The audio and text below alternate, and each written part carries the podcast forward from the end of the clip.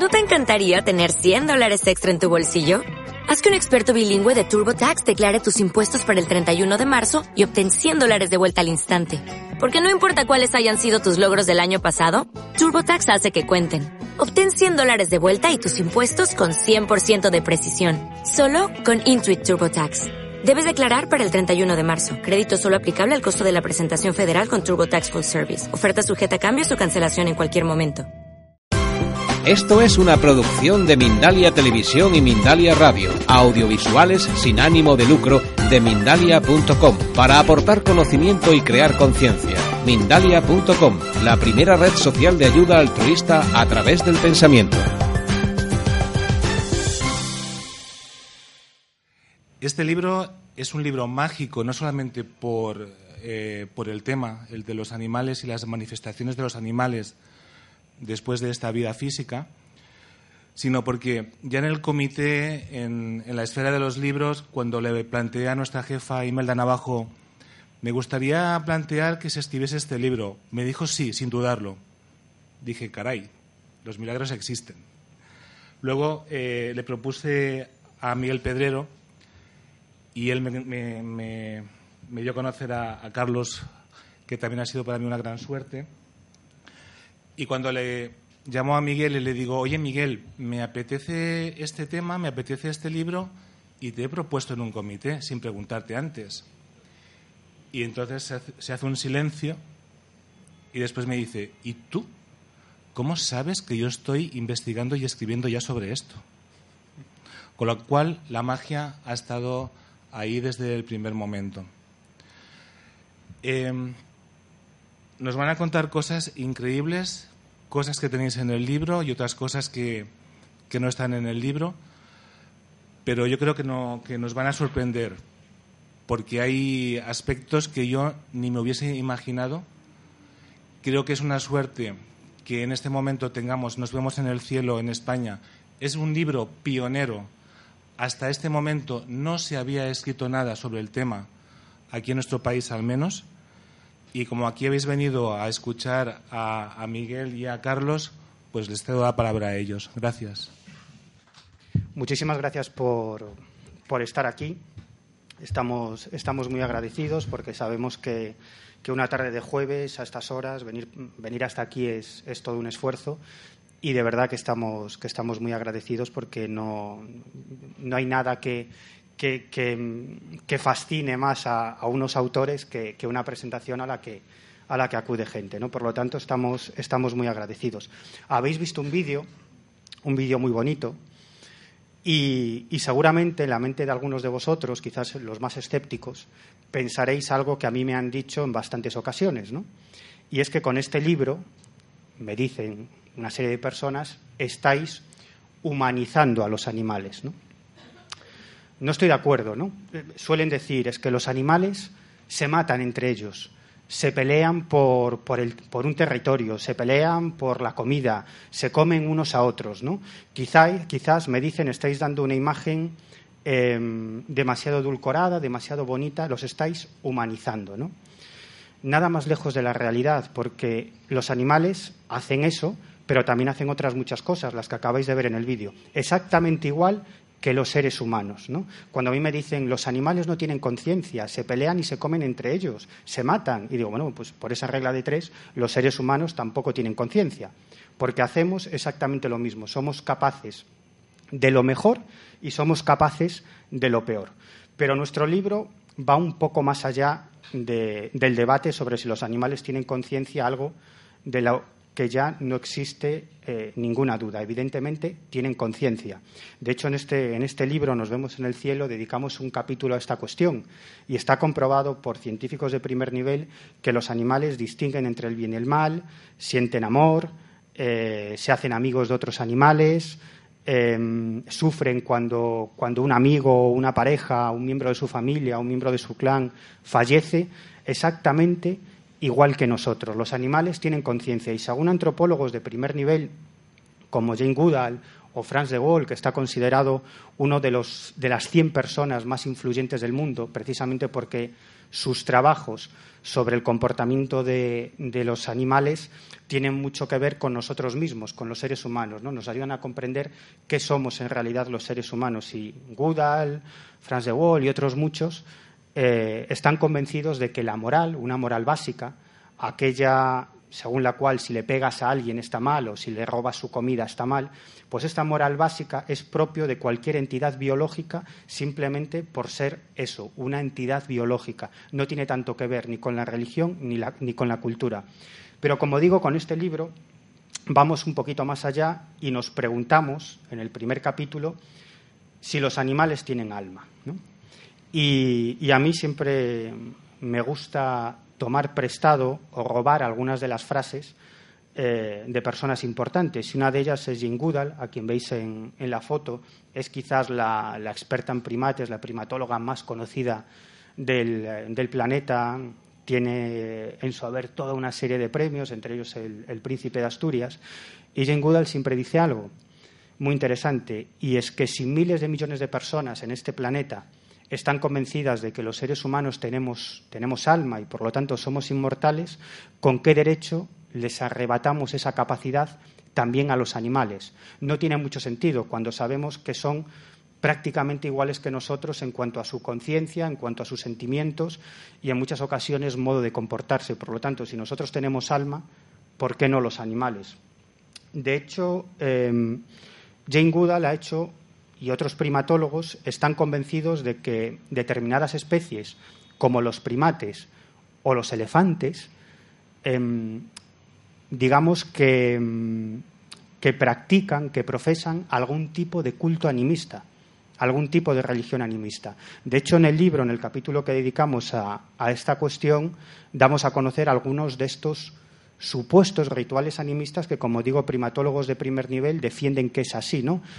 Mm, por ejemplo, hay, un ritual que llaman o que denominan la danza de la cascada, en la cual eh, los primates, al encontrarse mm, cerca de una cascada o después de un fenómeno natural mm, muy fascinante o muy impactante como un arco iris o algo similar, realizan una especie de danza. Eh, se les eriza completamente el, el, cabello, se meten en el agua, empiezan a, chapotear, empiezan a tirar piedras hacia la cascada incluso y finalmente terminan metiéndose debajo de esa cascada y entrando lo que podríamos llamar una especie de éxtasis, trance o expansión de conciencia.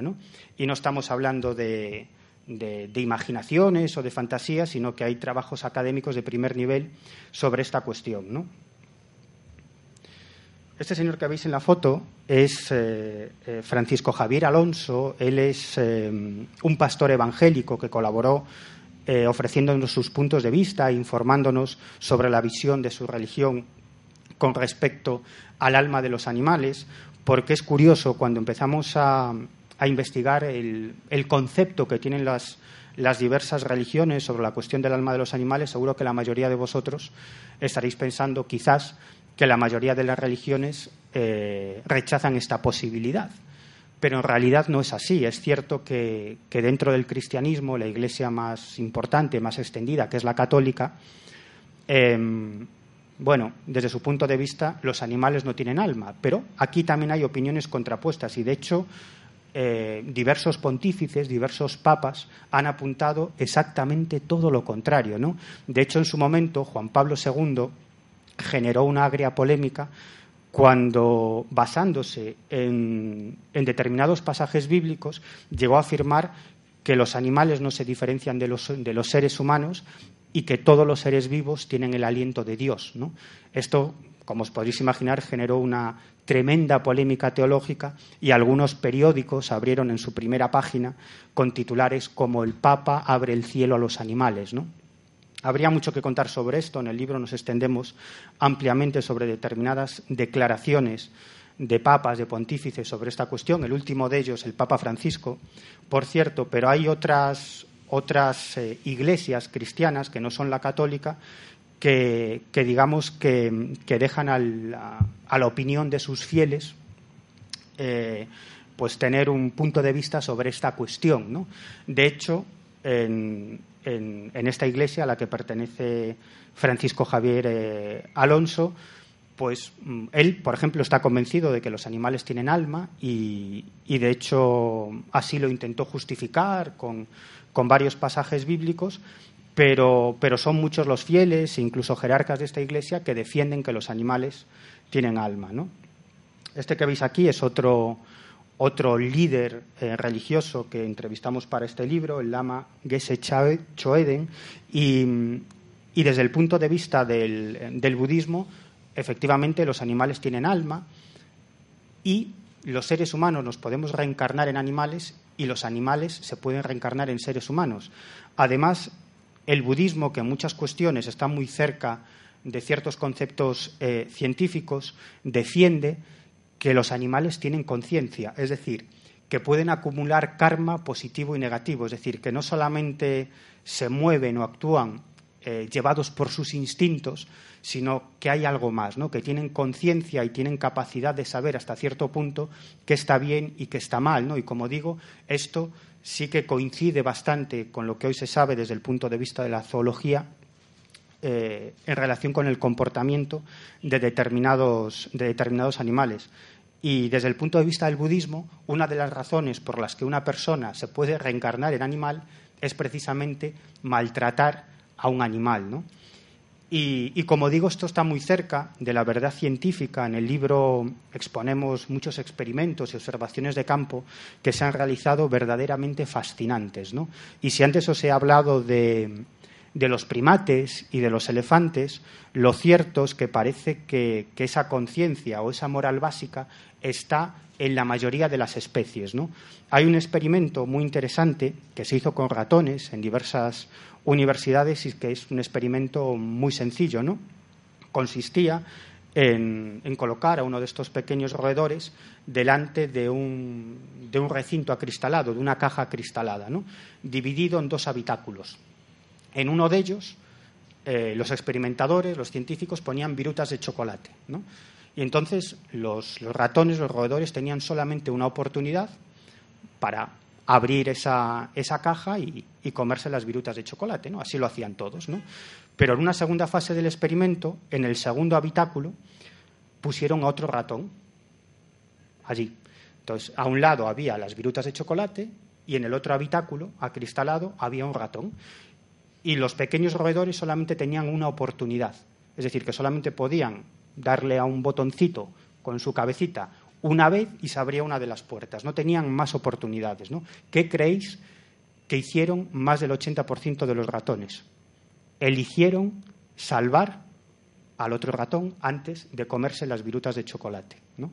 Y os estoy hablando de ratones. ¿no? En el caso de los primates, ha habido investigaciones fascinantes sobre, por ejemplo, chimpancés que nacieron con determinados problemas físicos, ¿no? por ejemplo, sin manos y sin piernas. ¿no? Y, lo lógico sería que esos animales acabaran falleciendo, ¿no? animales además que vivían en cautividad. Pues no, señor. ¿no? El resto de, su grupo, de su manada, durante toda su vida, los ayudó a esos, a esos primates que nacían con algún tipo de, de problema físico para que continuaran desarrollando su existencia prácticamente de forma normal.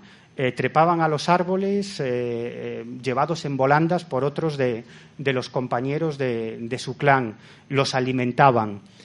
incluso una mona que nació con este tipo de problemas llegó a tener cinco, crías, llegó a tener descendencia.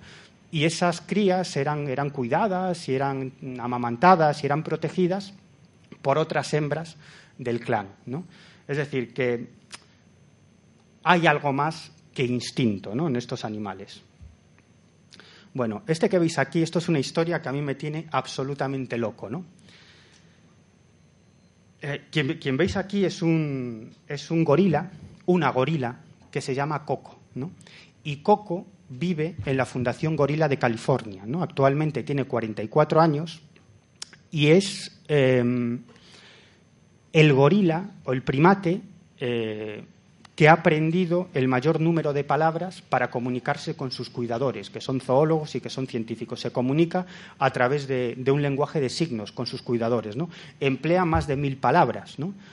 Y, como decía el pasado domingo en la tertulia de, La Rosa de los Vientos, mi compañero Manuel Carballal, cuando estaba contando una noticia relacionada con Coco, de pronto soltó un chiste que, como, como os digo, a mí me encanta robar chistes, palabras y frases, y él dijo algo que yo creo que está en lo cierto. Dice, vaya, pues tiene más vocabulario que algunos diputados. Y, y, probablemente sea cierto, ¿no? Bueno, la, historia de Coco es fascinante eh, porque además a Coco le encantan los gatos, ¿no? Eh, entonces le suelen regalar gatos que cuida como si fueran sus, sus mascotas, ¿no? El caso es que en una ocasión, eh, pues con uno de, los gatos, un cachorrillo, quizás sea este, ¿no? pues bueno, lo quería mucho, jugaba con él, lo alimentaba, ¿no? Era prácticamente como si fuera, como si fuera su hijo, ¿no? Y en un momento determinado, pues este, este gatito se escapó eh, de la Fundación Gorila de California y, los trabajadores de esta fundación lo encontraron poco después muerto, había sido atropellado por, por un coche. ¿no? Entonces aprovecharon, dada esta circunstancia, para preguntarle a Coco, a esta gorila, dónde se encontraba el gatito. Y, y las respuestas de, este animal, pues bueno, fueron fascinantes. ¿no? Él, en, un primer lugar, tomó eh, una actitud muy semejante a lo al de los seres humanos. ¿no? Cuando una persona cercana fallece de manera repentina, inesperada, y nos informan de ello, lo primero que hacemos es eh, simular que, no nos hemos dado cuenta o que eso no es posible. Acto seguido llega el impacto emocional ¿no? ante esa noticia. Coco se puso a llorar como, un auténtico eh, desesperado. ¿no? Y, entonces, en esa situación, los cuidadores pues, le preguntaron a Coco dónde estaba el gato. Y él respondió, triste, dormir gato. Bueno, un poco más adelante y los cuidadores le dijeron, sí, vale, estás triste, el gato está dormido, dormido para siempre, pero ¿a, dónde van los gatos cuando mueren? ¿A dónde van los gorilas cuando mueren? Y la respuesta de Coco dio la vuelta al mundo, porque dijo, cómodo, sagrado, adiós. La siguiente pregunta es, vale, pero los gorilas cuando fallecen, ¿Cómo están? ¿Tristes, felices, alegres, con miedo? ¿Y sabéis qué respondió Coco? Sueño. Es decir, que la descripción que dio del más allá es la siguiente. Cómodo, sagrado, adiós, sueño. ¿Qué os parece? Es decir, que de algún modo tienen cierto concepto sobre lo que es el más allá. ¿no? Es decir, probablemente Coco no, solamente tenga más vocabulario que algunos diputados, sino que probablemente también posea más capacidad de abstracción que muchos diputados. Y si son senadores, ya ni digamos. Pero en este libro, aquí, aquí veis, veis, también a, Coco con una, con una, de sus cuidadoras. Es un animal fascinante. En, Internet hay bastantes vídeos, ¿no? O sea, yo, yo os animo a que, a que busquéis vídeos y documentales que se han hecho sobre, sobre Coco que son tremendamente interesantes. ¿no? Pero la mayor parte de este libro son historias, son casos, casos eh, muy, muy humanos. ¿no? Em, estoy mirando la hora, espero no pasarme. Ya termino pronto, Carlos. Tranquilo, tranquilo. Estamos fascinados escuchando. Qué buen compañero es.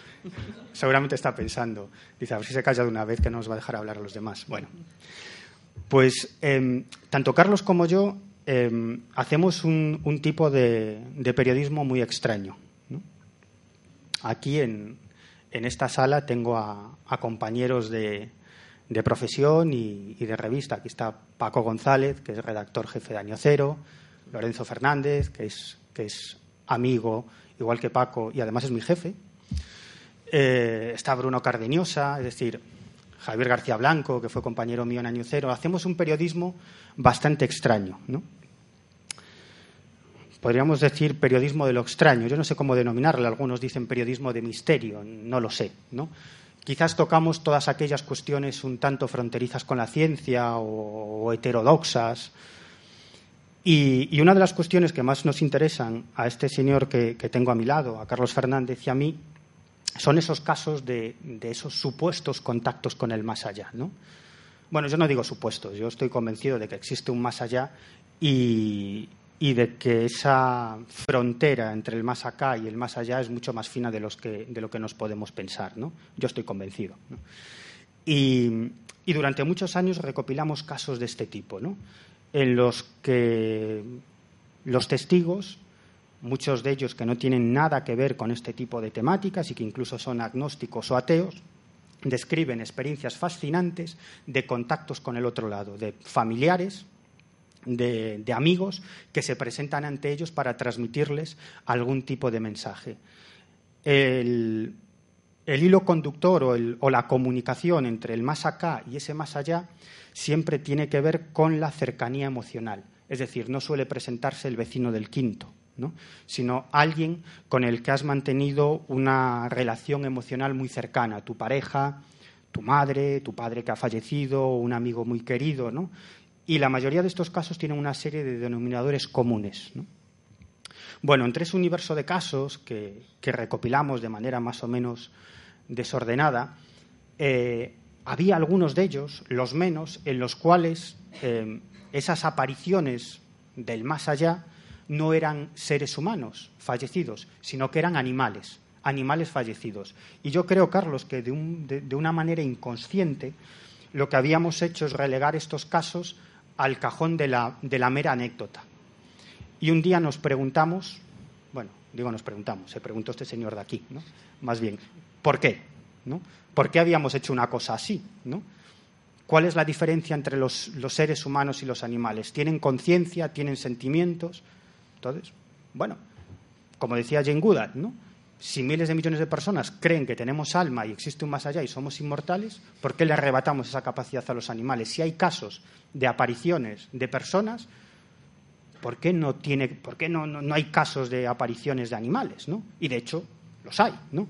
Y muchísimos. Entonces comenzamos una investigación y nos recorrimos España entrevistando a un montón de personas que, habían protagonizado eh, pues ese tipo de contactos con el más allá, pero esos seres que se presentaban ante ellos no eran seres humanos, sino que eran animales. En todos los casos, al igual que, en los incidentes protagonizados por seres humanos fallecidos, eran animales muy queridos para esa persona. Y en un alto porcentaje de esos casos, o bien el cuidador había salvado la vida de ese animal, o bien era al revés. Era el animal el que había salvado la vida a su cuidador. ¿no? Por lo tanto, había una cercanía emocional, un amor entre ellos tremendo. ¿no? Y en un alto porcentaje de casos de ese tipo, eh, esos animales se presentan desde ese supuesto otro lado para ofrecer algún tipo de mensaje que suele ser muy similar, ¿no? En todos los casos. Sí, sí, estoy diciendo transmitir mensaje, ¿no? Porque luego, si me da tiempo, contaremos algún casito, aunque sea aunque sea mínimo, en los cuales, en el libro mm, publicamos varios de estos, en los que los animales de algún modo llegan a transmitir algún tipo de emociones que la persona, que el testigo capta traducido en palabras. Y en los mensajes, es curioso, son muy similares a los que ofrecen las personas fallecidas que se presentan desde el otro lado. Básicamente es lo mismo.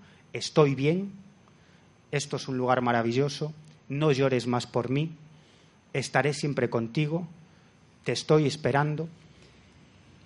Y como en buena parte de los incidentes, tanto protagonizados por animales como por seres humanos, hay un momento determinado, como si alguien estuviera desde el más allá con un reloj en la mano, apurando, ¿no? metiendo prisa. ¿no? Es como si ese contacto estuviera limitado en el tiempo. ¿no?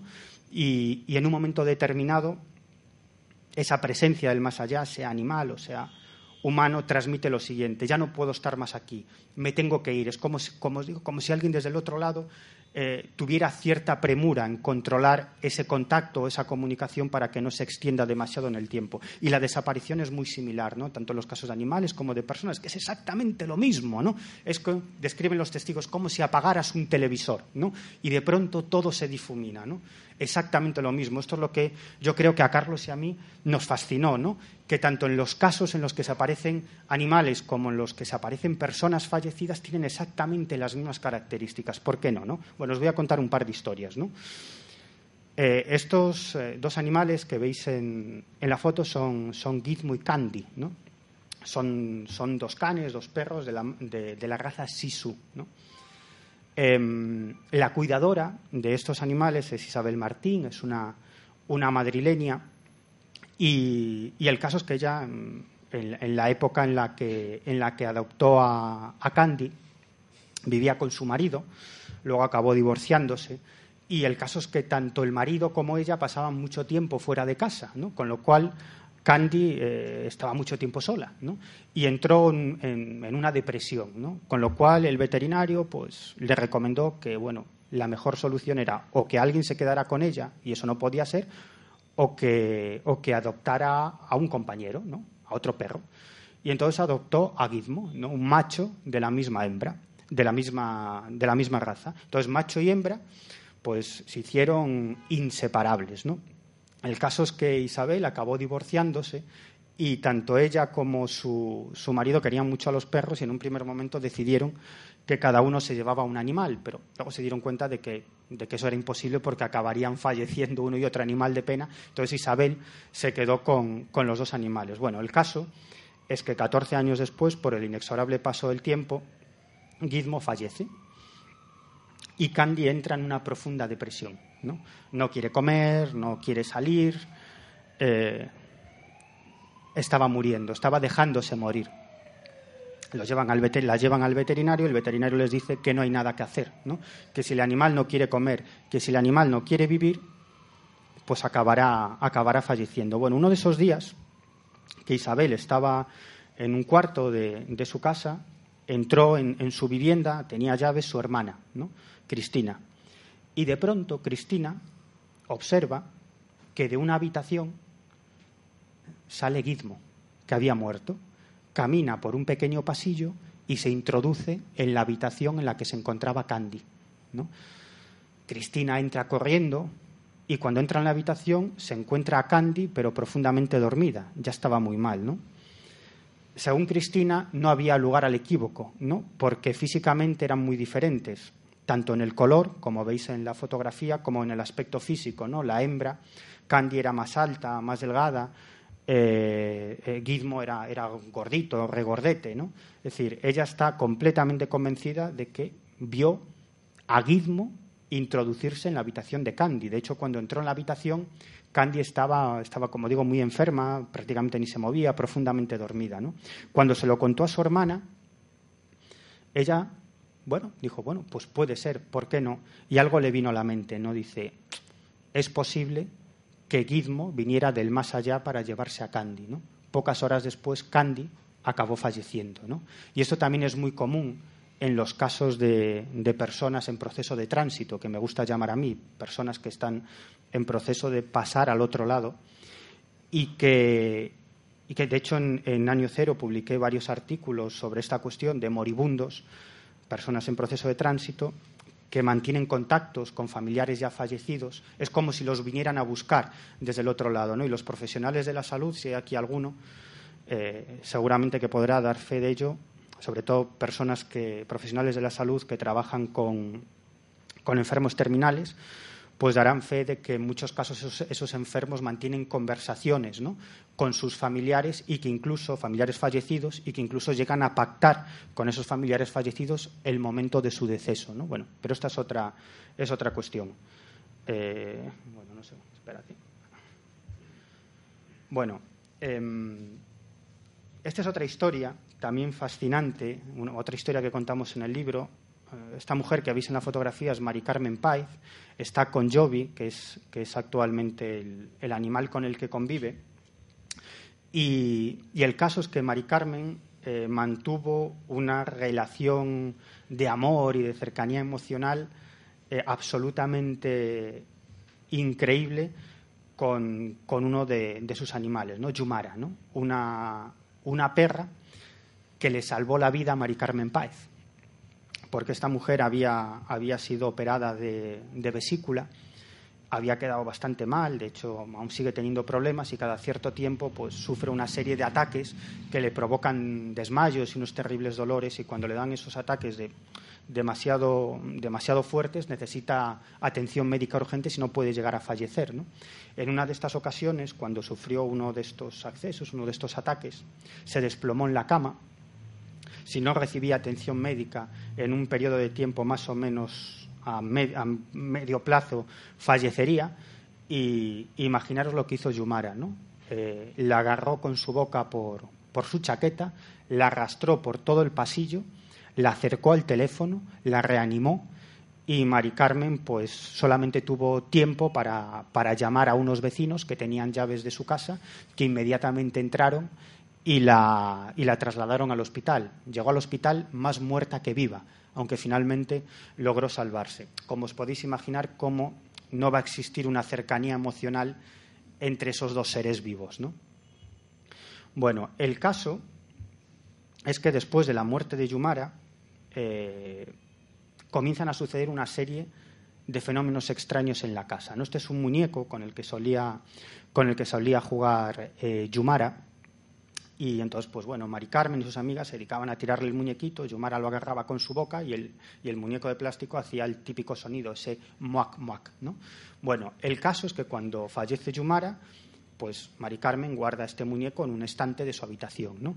Y en varias ocasiones, y tuvimos la oportunidad no solamente de hablar con Mari Carmen, sino también con varias de sus amigas, testigos de, de este fenómeno, escuchaban el muac muac del muñeco allí a su lado cuando no era posible. De hecho, me contaba Mari Carmen y varias de sus amigas que se dedicaron a levantar los sillones de la casa, a mover los sillones por si decían, bueno, a ver si está por aquí, y al sentarnos, pues nosotros provocamos algún tipo de sonido, ¿no?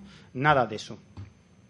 Bueno, otro de los fenómenos extraños, pasaron muchas cosas, ¿no? Pero otro de los fenómenos extraños, si logro darle la vuelta a esto, eh, esto que veis aquí, esta era la, cama donde solía dormir eh, Yumara, y ahí veis al lado, a su lado, una pelota de tenis, ¿no?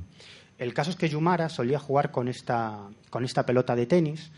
Poquito antes de morir, la atropelló un coche y, entonces, bueno, el veterinario le curó una pata y recomendó a, a Mari Carmen que, procurara que el animal no hiciera movimientos bruscos, con lo cual lo que hizo Mari Carmen es esconderle esa pelota de tenis dentro de una caja eh, que metió al fondo, en lo alto de un armario. El caso es que, bueno, eh, fallece Yumara y se olvida del asunto, ¿no? Comienzan a pasar toda esta serie de fenómenos extraños y un día, cuando entra a casa y ella vive sola, se encuentra esa pelota de tenis en el medio del salón, justo en el lugar donde solía dormir Yumara. Esto no le sucedió en una ocasión, ni en dos, ni en tres ocasiones, sino en varias ocasiones. Ella siempre hacía lo mismo, cogía la pelotita, la guardaba en la caja, la metía al fondo en un armario, nadie sabía dónde estaba la pelotita, ella vive sola y en varias ocasiones cuando entraba a casa se encontraba con, con, esta sorpresa. Hasta que llega, digamos, la traca final, ¿no? Uno de esos días en los que está, bueno, ella, ella estaba en, en el salón, estaba tomando apuntes para, para un escrito que, que, quería hacer, precisamente en defensa de los derechos de los animales. Es una persona muy comprometida y forma parte de una organización sevillana, ya vive en Sevilla, que, pelea por esto, ¿no? por defender a los derechos de los animales. Estaba haciendo un escrito y ella me cuenta que de pronto levanta la cabeza y delante de ella se encuentra Yumara. Describe que delante de Yumara hay como una especie de cortina de humo o de niebla, ella está como más difuminada, está estática, mirándola fijamente, y comienza a transmitirle una serie de mensajes. Es como si, si el animal tuviera, y en el libro relatamos varios de estos casos, tuviera la capacidad de trasladar emociones en forma de palabras. ¿no? Y la conversación viene más o menos a ser como os he descrito antes, ¿no? la habitual. Dice que está muy bien, que no llore más por ella, que está muy agradecida por todo lo que hizo en vida por ella, que va a estar siempre a su lado, cuidándola, que no tiene por qué preocuparse por nada, le pregunta a Mari Carmen, eh, por otros animales que habían fallecido, otros perros, y estaban con, con ella, Yumara dice que sí, que no se preocupe, y en un momento determinado dice, me tengo que ir ya, no puedo estar más aquí, ¿no? Como esa premura, ¿no? Y de pronto, la descripción típica y tópica, ¿no? Que toda la escena desaparece como si apagaras una televisión, ¿no? Y, bueno, pasaron otras muchas cosas, ya termino. Como, por ejemplo, ella adoptó a otro perro, a Jovi, y una noche ella está durmiendo en su habitación y tiene un sueño, un sueño muy, muy real, muy vívido. Ve a Yumara mirándola fijamente en el sueño con un rostro enorme de preocupación, indicándole que se despierte ya. ¿no? Mari Carmen se despierta abruptamente y descubre a Jovi ahogándose, a punto de morir. Esto le sucedió en dos ocasiones. Finalmente llevó al animal al veterinario, supo lo que le pasaba, pero en dos ocasiones salvó la vida de Jovi, su nuevo animal de compañía o su nueva mascota, precisamente porque en sueños Yumara eh, la premiaba para que se despertara. Bueno, tengo más historias, pero no me va a dar tiempo, si no mm, voy a hablar solo, solo yo. Y, ya que ha venido Carlos desde, desde Pontevedra, también me gustaría que tuviera la oportunidad de hablar. O sea que no, os voy a contar más historias y os dejo con, con Carlos, que os hablará de otros de los capítulos del libro también fascinantes. Hola, buenas tardes. Muchas gracias a todos por venir. Repito lo que dijo Miguel, muchas gracias. Que siempre es eh, una satisfacción ver mm, tanta gente, ¿no? Para los autores, ver tanta gente congregados alrededor de un libro, ¿no? Que hayan elegido como esta tarde para, para hablar de un libro, aunque sea de, un libro muy poco habitual como es este, un, un, tema eh, no, tan, no tan frecuente de encontrar en, en la literatura, en las investigaciones. Bien, eh, cuando cuando hicimos, cuando planteamos hacer este libro y recopilamos toda esta, cantidad de casos eh, que fundamentalmente son, se tratan de apariciones de animales eh, eh, y de lo que yo llamo señales, ¿no? Es decir, efectos que, que la persona o, interpreta como que en este caso el animal, o, pero también vale para los seres humanos, la persona fallecida pues se manifiesta de alguna manera y le, transmite una idea de que, de que, de que continúa viva. Em, cuando planteamos, este es el, grueso del libro, estos testimonios, estos casos, y, pero quisimos ir más allá y, por eso eh, el, libro tiene eh, una serie de capítulos que, digamos, apoyan esta idea, por una parte, de que humanos y animales no somos tan diferentes, y por otra parte de que eh, existe esa posibilidad, si existe para los seres humanos, pues también para los animales existe la posibilidad de una trascendencia.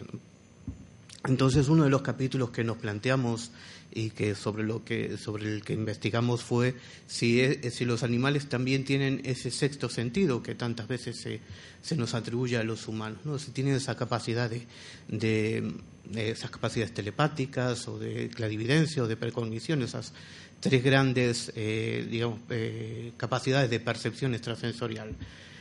Cuando, cuando se acuñó esta palabra, cuando se hicieron las primeras investigaciones en los años 30 del siglo pasado, eh, ya hubo investigaciones en la Universidad de Duke, por ejemplo, que utilizaban animales que trataron de, valorar o cuantificar si realmente este sexto sentido también existía en los animales y llegaron a conclusiones eh, positivas. Sin embargo, hay un trabajo mucho más reciente del, biólogo de la Universidad de Cambridge, Rupert Sheldrake, que eh, planteó no como una estadística, sino planteó una serie de casos, una serie de casos muy bien documentados, a veces apoyados con cámaras de televisión, con testimonios fidedignos, con controles, en los que, eh, por ejemplo, perros y gatos eran capaces de advertir que, la persona con la que, vivían, o personas que vivían en la casa, estaban próximas a, llegar a la casa. Algo tan sencillo como eso, que, todos los que hemos tenido perros y gatos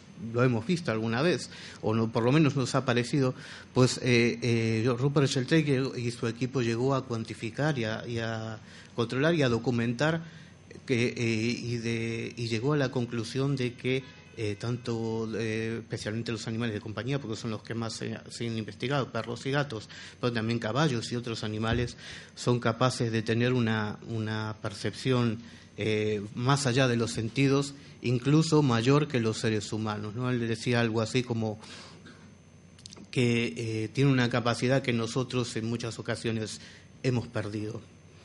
Y otro de los capítulos que, hemos incluido en el, en el libro, porque eh, si bien eh, muchas veces estas apariciones o señales son argumentos para, considerar que existe la vida, una vida más allá de la muerte en los humanos, pues también en los animales, pues buscamos otros, otros argumentos, otras, otras ideas que, también apoyan la idea de, que tanto humanos como animales continúan vivos.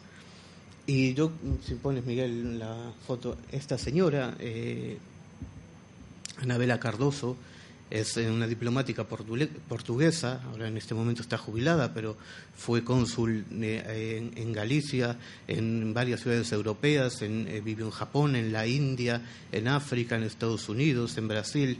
Y, tiene dos hay dos cuestiones por las que eh, ella es protagonista en nuestro libro. Una, porque siendo una gran amante de los animales, eh, fue testigo de una aparición de una, de una perrita que había recogido en el monte y que eh, tras salvarla de, un envenenamiento, pues la, cuidó, se la cedió a un amigo y cuando falleció fue testigo de, haberla visto en, en, un camino, en la, en la puerta de la casa de su amigo. Y por otra parte, porque es una de las personas eh, referentes hoy en día en la actualidad de lo que se llama eh, transcomunicación instrumental. Eh, Aquí en, España solo conocemos esta palabra por como eh, por las psicofonías, por las, clásicas psicofonías. Pero bueno, es un, es un, fenómeno que engloba muchas más cosas, ¿no? Hay comunicaciones, eh, eh, serían comunicaciones con el más allá a través de medios técnicos, a través de la radio, a través de las voces psicofónicas, incluso a través de imágenes de la televisión. Pues bien, una cosa importante si les digo psicofonías, no, muchas veces en España estamos acostumbrados a, creer que, las psicofonías pues son esas cosas, esas voces de gente, almas en pena que se encuentran en casas abandonadas y que solo se registran, eh, registran la agonía de, esas almas, pues eso es una imagen muy española. En, la mayoría de los países de Europa, y en, y en América, pues la psicofonía es un medio habitual por el que personas comunes, eh, amas de casa, eh, personas eh, sencillas experimentan con la intención de contactar con sus seres queridos fallecidos. No es una, no es una experimentación de linterna en la cabeza, ir al lugar abandonado, ¿no? Es, es algo mucho más cotidiano y más normal. Pues bien, Anabela Cardoso es, como les decía, es una gran amante de los animales, tiene una, un, refugio para animales en Portugal con más de 150 perros y en su casa nunca, todas las veces que ha ido siempre tiene eh, docenas de perros y gatos. Hemos ido en varias ocasiones con Miguel y, podemos certificarlo de que es una gran amante de los animales. Pues bien, en, esos contactos que, mantiene eh, ella a través de psicofonías y a través de voces directas de radio, pues eh, han ha captado voces de lo que serían sus, algunos de sus perros. ¿no? Eh, por ejemplo, en el libro ponemos el caso de, de Nisha, una Doberman que tuvo y que eh, aparentemente le transmitió una serie de mensajes por, a través de la radio y que ella pudo confirmar posteriormente. Y y en el libro también ponemos otros casos eh, eh, más cotidianos, más, eh, más sencillos. Pasamos a la próxima. Este abuelete que ven en la foto, un cara, bueno, aunque no lo parezca, aunque es un sacerdote católico, Jean Martin, vive en una localidad de, Bélgica, muy cerca de, de, de Francia, de la frontera francesa, y también experimenta habitualmente con, psicofonías. Pero como les decía antes, como un medio cotidiano, como para contactar con, eh, con personas fallecidas.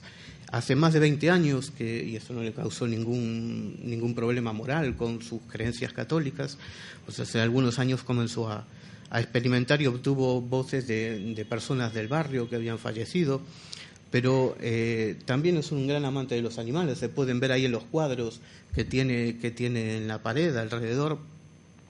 Y en una de las, de las psicofonías que captó, le salió la voz de, lo, eh, de su perro Kim, que había fallecido recientemente. La voz decía algo así como, soy yo Kim. Y él, bueno, eh, contrastó esto como, como debe hacerse, contrastó esta, esta, esta voz, con, eh, las dio a escuchar a muchísimas otras personas y que, que, certificaron que realmente decía eso, que decía Semoa King y que a partir de ahí quedó convencido de que, bueno, tanto sus, perros y sus gatos eh, tenían una, una, segunda oportunidad en ese, en ese más allá. Pasamos al próximo. Eh, otro de, las, de esas comunicaciones a través de medios técnicos está, está a través de las imágenes, ¿no? A través de las imágenes. Esta, esta imagen que ven, que inequívocamente parece una cabeza del caballo, fue registrado por un grupo un grupo eh, de francés, el Instituto Francés de Investigaciones Espíritas, que tiene un, un aparato bastante curioso, extraño, para, para captar imágenes que eh, se basa en, un método que aquí en España se usa también, muchos investigadores lo utilizan, que es una realimentación de televisión y luego van fotograma a fotograma viendo si hay alguna imagen de estas eh, paranormales. Pues bien, el, sistema de Lifres de, París es mucho más sofisticado, tiene una cortina de niebla en el medio, unas pantallas eh, parabólicas y, entre los muchísimos rostros que, han captado en, su investigación, pues hay también de animales como este que, vemos, que vemos en la imagen. Pero estas imágenes, digamos, de, lo que, de, los casos que vimos antes, de, eh, fantasmas, no es una palabra que nos guste utilizar, fantasmas de animales, pero bueno, para que nos entendamos, hay, eh, también se, han captado eh, espontáneamente y en las cámaras de televisión. ¿Te parece? Pasamos la siguiente. Daniel Goulart, que es un experto en reconocimiento de imagen y muy interesado en estas temáticas, analizó una, una secuencia de vídeo captada en Italia en la que se veía en una cámara de seguridad eh, como una mancha blanquecina que, saltaba entre los coches y unos rótulos que, eh, desde la calle, ¿no? en una calle. Pues bien, en, el análisis eh, concluyó que tanto la, silueta de, esa imagen, que no, era, que no era con contornos definidos, sino que, insisto, era una mancha blanca, como los movimientos que hacía eh, eran exactamente iguales a los de un gato, ¿no? como si un gato saltara por encima de los coches, un gato fantasma, permíteme la palabra, ¿no? Un gato fantasma. He resumido muchísimo, pero en el libro ahí contamos muchos, muchos más casos de este estilo. Y también dedicamos algunos otros capítulos a, reflexionar sobre otras, otras cuestiones, ¿no? como, como el duelo, el duelo que pasa cuando perdemos un, un animal querido, otras cuestiones como las plantas, y las plantas también tienen esa conciencia o no, si continúan viviendo. Y para eso nos pasamos, dejamos, digamos, unas pinceladas, una puerta abierta, basándonos en las últimas investigaciones del Instituto, sobre todo del, Laboratorio de Neurobiología Vegetal de, Italia. a través de, Stefano Mancuso, que hay unas cosas fascinantes relacionadas con el mundo vegetal que también tiene su eh, que manifiesta una inteligencia y una sensibilidad incluso mayor que la que tienen los animales. Yo creo, para no extendernos, podemos abrir un turno de preguntas, ¿no? Si tenéis alguna cosa, cuestión que podamos hablar. O... ¿No queréis preguntar nada? Está todo claro. Está todo claro. sí.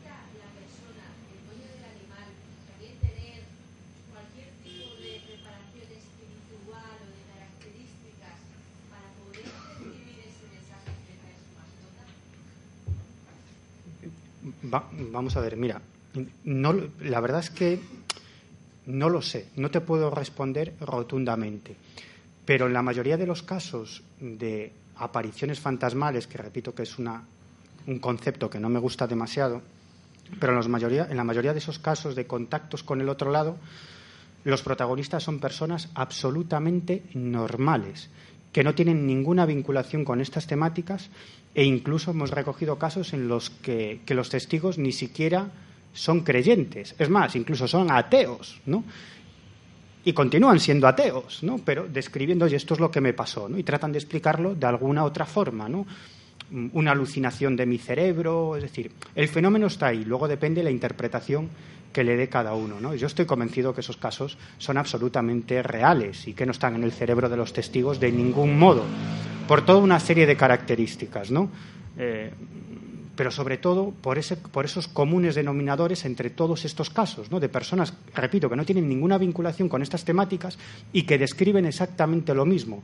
Y los casos son exactamente iguales, con las mismas características, sean quienes se aparecen, seres humanos fallecidos o animales, ¿no? Tienen las mismas características, ¿no? Si tú me preguntas, pero ¿y todas esas personas tienen algún algún hilo conductor entre ellas, algún tipo de capacidad psíquica, pues no lo sé, pero yo tiendo a pensar que no, ¿no? que el contacto en estos casos ¿no? que se producen eh, de forma esporádica, ¿no? estos testigos pues tienen una experiencia en toda su vida, otra cosa si hablamos de mediumnidad, ¿no? Entonces sí que la persona debe tener una serie de capacidades, ¿no? pero en los casos de apariciones yo creo que no, yo creo que de algún modo es del otro lado desde donde mm, se marca eh, la génesis de ese contacto, pienso yo. ¿eh? En todo caso, sí hay un siempre, y en la práctica totalidad de los casos, un vínculo afectivo, ¿no? que es lo que, como lo subrayaba antes Miguel, ¿no? el, el vínculo afectivo, emocional que hay entre el, entre el animal y el, y el humano y que es eh, también se da en, caso, en, en, casos de apariciones de animales, pero también en casos de apariciones de seres humanos. ¿no? Siempre se aparecen personas allegadas, ¿no? o casi siempre.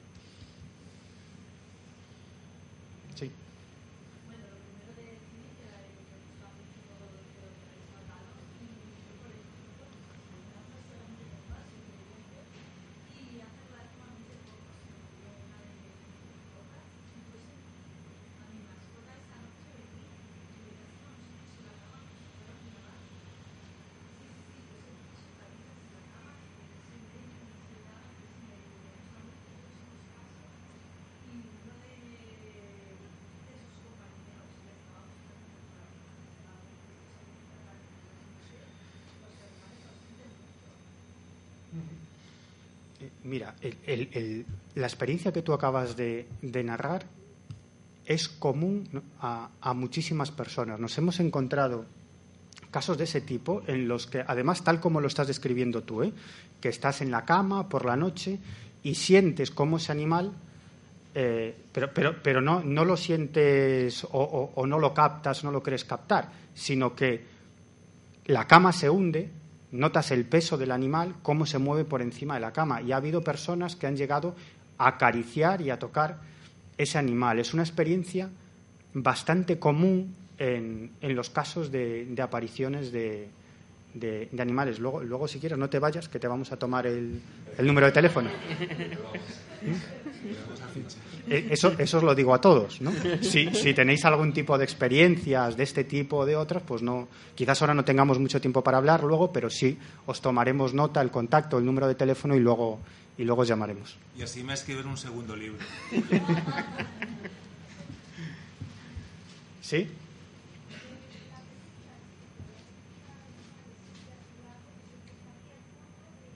¿Puedes hablar un poquito más alto? O acercarte si quieres. Es que tenemos aquí detrás el ruido de la Gran Vía nosotros.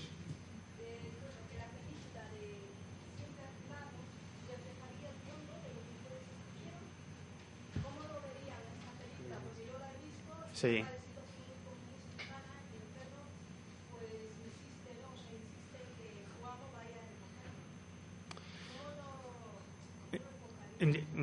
Mira, nos hemos encontrado también con, con casos en los que mm, las personas eh, sueñan con ese animal fallecido Eh, y, lo, y lo ven. Me estoy acordando un, uno de estos casos, además creo que, que, la protagonista de esta historia me la presentaste tú, Daniel. Eh, esta mujer soñaba con, con, su perro como si, como si estuviera abandonado, ¿no? como, como con rabia, ¿no? como diciéndole, ¿por qué me has abandonado? ¿Dónde estoy? ¿Por qué, ¿Por qué me has dejado, por qué me has dejado solo? Y soñó en varias ocasiones ¿no? Eh, sobre esto, ¿no? y hasta que en una de esas, de esas noches, en uno de esos sueños, vio al animal ya mucho más alegre, ¿no? Es como si hubiera aceptado que estaba en, en, ese otro, en ese otro lado. Incluso describe cómo en ese momento se despierta, estaba durmiendo la siesta y mira, mira el reloj, eran las seis de la tarde, y nota perfectamente el, el peso de, de, este animal que había fallecido sobre su brazo, ¿no? tal como se ponía habitualmente cuando dormían la siesta los dos, ¿no? Dice hasta tal punto, estaba completamente despierta, ya describe que estaba completamente despierta, hasta tal punto que el brazo llegó a, del peso que se le dormía. Entonces, en un momento determinado, cuando ya pasaban de las siete de la tarde, después de una hora, le dijo, bueno, ya está bien, tienes que volverte a donde has venido más que nada porque se me está, me está empezando a doler de verdad el brazo, ¿no? Y a partir de ese momento es como si empezara a desaparecer esa forma y ese peso y, y todo volviera a la normalidad. No sé si he respondido a tu pregunta, no lo sé. Vale. ¿Sí? Sí.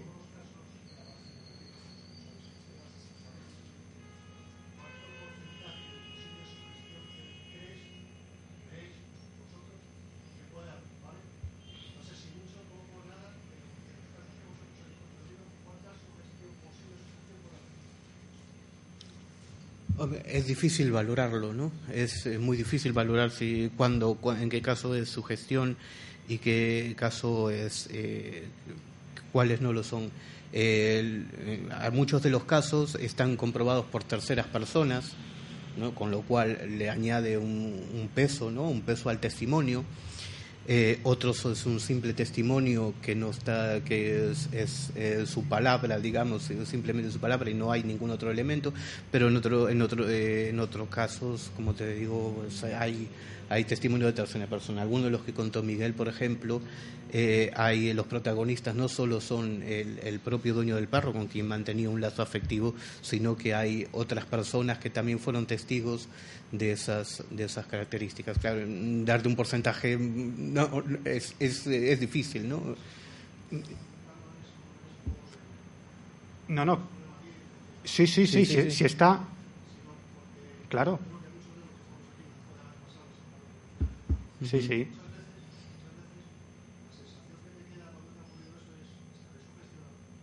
Ah.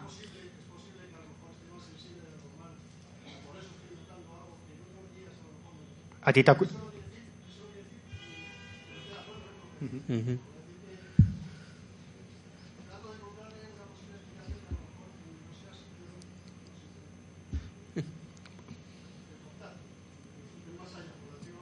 Porque te ha pasado a ti. Vale. Luego te tomamos el, contacto.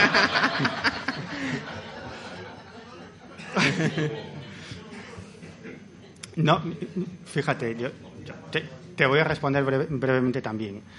Mm, como decía Carlos, hay casos en los que hay terceras personas. Otros, mm, bueno, es, es el testimonio de una persona, pero es lo que decía antes, ¿no?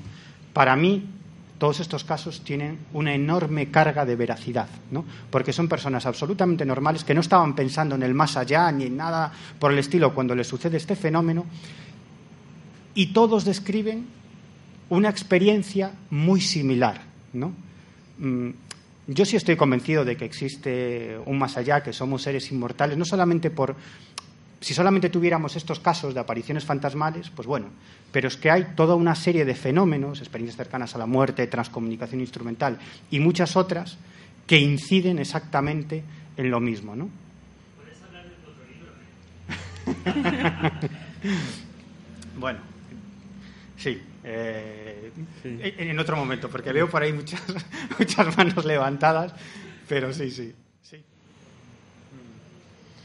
Pues sí, pues sí, señor. Sí, señor. Y, además, fíjate, para enlazar con lo que comentaba con lo que comentaba antes Daniel, seguramente has aprendido, ¿verdad?, mucho de, de, los animales y, también de lo que supone la muerte, ¿no? Y precisamente con, con, los animales, ¿no? Muy cerca de ti, cerca de ti, si no veo mal, porque a veces, a pesar de que tengo gafas, a veces me falla, está allí al fondo Ana Claret. Bueno, es, es, una de las personas cuyo testimonio sale, sale en el libro y, y precisamente su, su perra, su compañera, su compañera Desi, para ella fue una auténtica maestra, ¿no? Y de hecho, en el libro comenta todas las cosas que le enseñó que le enseñó Desi, que era una perra maltratada, que estuvo a punto de, de, fallecer y que a pesar de todos los problemas de, de salud y, y, todos los problemas psicológicos que le quedaron después de ser terriblemente maltratada, necesitó muchísimas atenciones, pero para Ana supuso, y para su familia, supuso un, aprendizaje de muchísimas cosas, ¿no? Es decir, que, claro que te enseñan, ¿no? A veces no hace falta que hablen para que, para que te enseñen. Yo creo que... Bueno, yo, yo creo que si no, no nos va a dar tiempo aquí. Antes de terminar, me gustaría leeros una cosita brevemente. Bueno, he perdido la página por aquí lo tenía, pero me gustaría, me gustaría leeros algo, algo que en su momento, una declaración de Coco a la humanidad. ¿no? Es un, es un vídeo que está circulando por ahí, fue grabado por una, por una ONG medio, medioambientalista, ¿no? Eh, de defensa del medio ambiente, y Coco difundió un mensaje que fue grabado en vídeo y podéis ver por, por, internet coincidiendo con la cumbre del clima del París, de París en diciembre del año 2015. En realidad es un vídeo montado. Eh, Coco no es que realice esta, esta, declaración, sino que son una serie de preguntas que Coco va respondiendo. Y luego lo que, lo que hicieron los, los representantes de esa ONG es montar todas esas respuestas ¿no? y, ofrecer un mensaje a la humanidad de Coco. ¿no? Pero a pesar de eso, fijaros qué profundidad. ¿no? Coco dice lo siguiente, soy un gorila, soy las flores, soy los animales. Coco ama a los humanos, Coco ama la tierra, pero el hombre es estúpido, estúpido, estúpido. Coco lo siente, Coco llora, Queda poco tiempo. Ayuden a la tierra, salven a la tierra. ¿Qué os parece?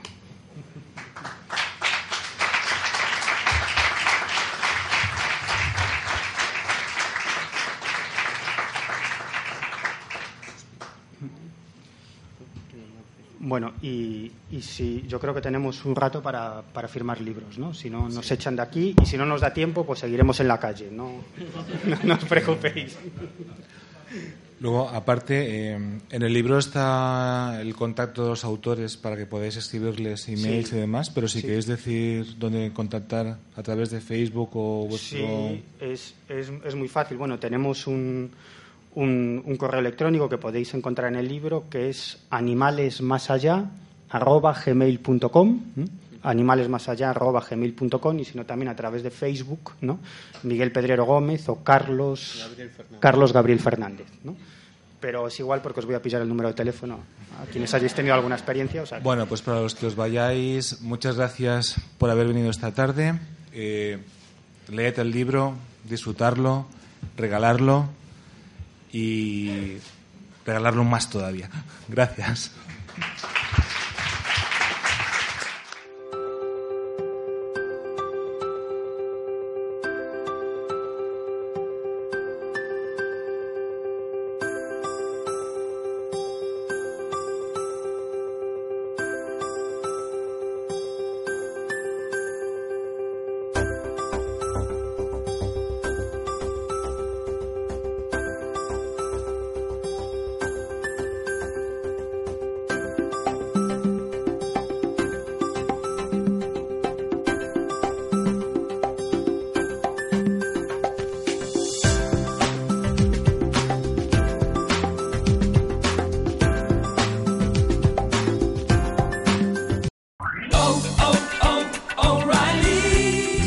¿Necesitas ayuda? En O'Reilly Auto Parts te ayudamos. ¿Necesitas algún consejo? Te aconsejamos. Nuestros profesionales en autopartes están siempre disponibles para ayudarte a encontrar lo que necesites. Excelente servicio al cliente es solo una de las ventajas que ofrece O'Reilly Auto Parts. Los profesionales en autopartes. oh, oh, O'Reilly